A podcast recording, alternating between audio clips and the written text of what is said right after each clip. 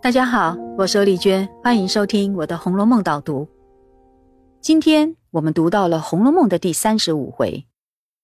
这一回先是延续前一回的“错里错，以错劝哥哥”，让我们看到薛蟠那几句冤枉宝钗对宝玉有私心的话是多么的严重。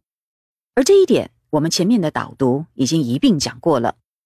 接着呢，小说就回到宝玉身上。写他挨打以后休养的状况，因为大家都心疼宝玉的痛苦，于是更加宠溺他了。无论是想吃的、要用的，大家都尽量满足他的需要，包括再做一次的荷叶汤，以及烦请宝钗的丫鬟莺儿来打几根络子。这就是回目上所说的：“白玉钏清长莲叶羹，黄金英巧结梅花落。”就在这一回细腻的家常情景里，透过喝汤、打络子的琐碎小事，曹雪芹呐融入了好几个重要的细节，意义很深。我们主要就来看宝玉那独特而复杂的心吧。在这整个过程里，宝玉表现了对四个少女的尊敬和疼惜，一个是宝钗，第二个是没见过面的傅秋芳，第三个呢是玉钏儿。最后第四个就是婴儿了，这后面的玉钏跟婴儿，就是回目上的白玉钏、黄金英。既然他们是曹雪芹拟回目时候的重点，那我们就先看这两位吧。首先是玉钏，她的姐姐就是投井自尽的金钏。大家已经知道，金钏的死和宝玉脱不了关系，因此玉钏对宝玉含怨在心。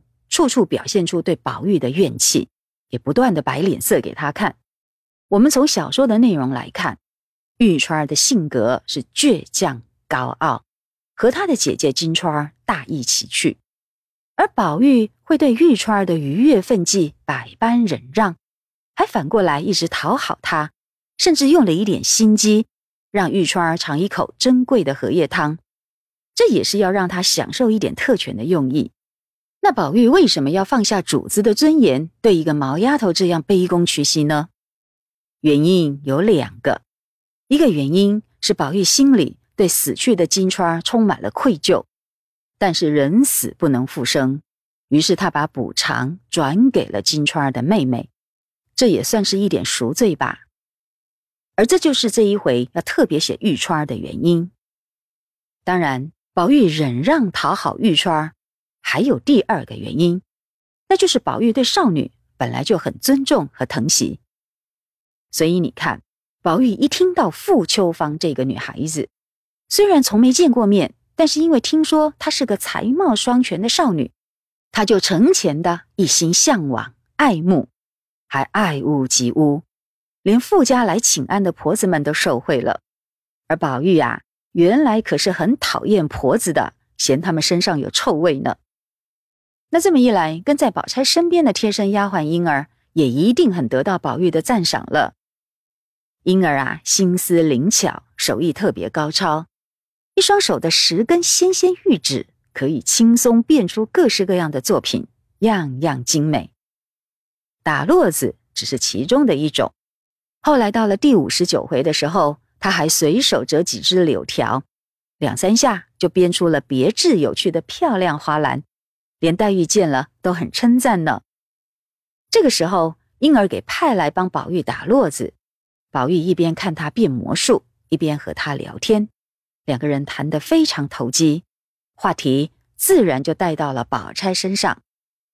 婴儿啊，把宝钗说的举世无双，让宝玉听了兴味盎然，很想知道宝钗到底有哪些世上的人所没有的优点。所以说。小说家在这一回特别写婴儿这个灵巧的丫头，主要就是要来衬托和凸显宝钗的。从这一点来说，宝玉其实是很欣赏宝钗的。不止现在的这一段情节，我们再回头看这一段的前面，曹雪芹已经先埋下了一个前奏。当时宝玉本来要引导贾母去称赞黛玉会说话，值得疼。没想到，贾母却公开说：“贾家的女孩子全都不如宝丫头。而这个时候，宝玉虽然出乎意料之外，却也没有失望哦，反而有一种意外的惊喜，还看着宝钗送给他一个微笑呢。到了这时候，宝玉和婴儿说话，那居然更是羡慕起将来娶到宝钗的人啦。他说：“那个男人是有福气的。”由此可见，宝玉虽然对黛玉情有独钟，却也完全了解和欣赏宝钗的优点。这才是一种理性的、宽广的胸襟，而且啊，这也证明他对黛玉的感情是真正的爱。那这是怎么说的呢？其中的道理啊，就在于爱这种情感是很主观的，所以才会有一个成语叫做“情人眼里出西施”。也因此，你最爱的人并不就是最好的，但是呢，他虽然不是最好。你却还是最爱，那不就是真爱吗？换句话说，别人呐可能更好、更有魅力，可是这颗心只守着这个唯一，而不见异思迁，那这才是坚定的真爱，对吧？这么一说，你就可以明白了。我们不能用势不两立的思考方式把人给简单化了。很多读者因为宝玉爱黛玉。就以为黛玉以外的其他人都不够好，这样看事情就太不理性了。事实上，恐怕是恰恰相反哦。你看，宝玉就告诉我们这一点：他呀一心钟情于黛玉，可是也同样欣赏宝钗的贤德，还常常羡慕将来娶到宝钗的人。只因为他自己心有所属，所以才不去做那个有福的人。那这不是又理性？又深情吗？其实贾母也是这样的。你看贾母极为疼爱黛玉，贾家上上下下也认为黛玉将来就是宝二奶奶的人选。这一点我们在前面已经看到了。但是呢，贾母并没有因此失去客观的判断力，她还是用理性观察到宝钗是最好的，所以私底下常常赞美宝钗。这时候也公开赞美。宝钗是最杰出的。这么一说，贾母、宝玉这祖孙两个人同时表现出感性和理性兼具的精神，真是太令人眼睛一亮了。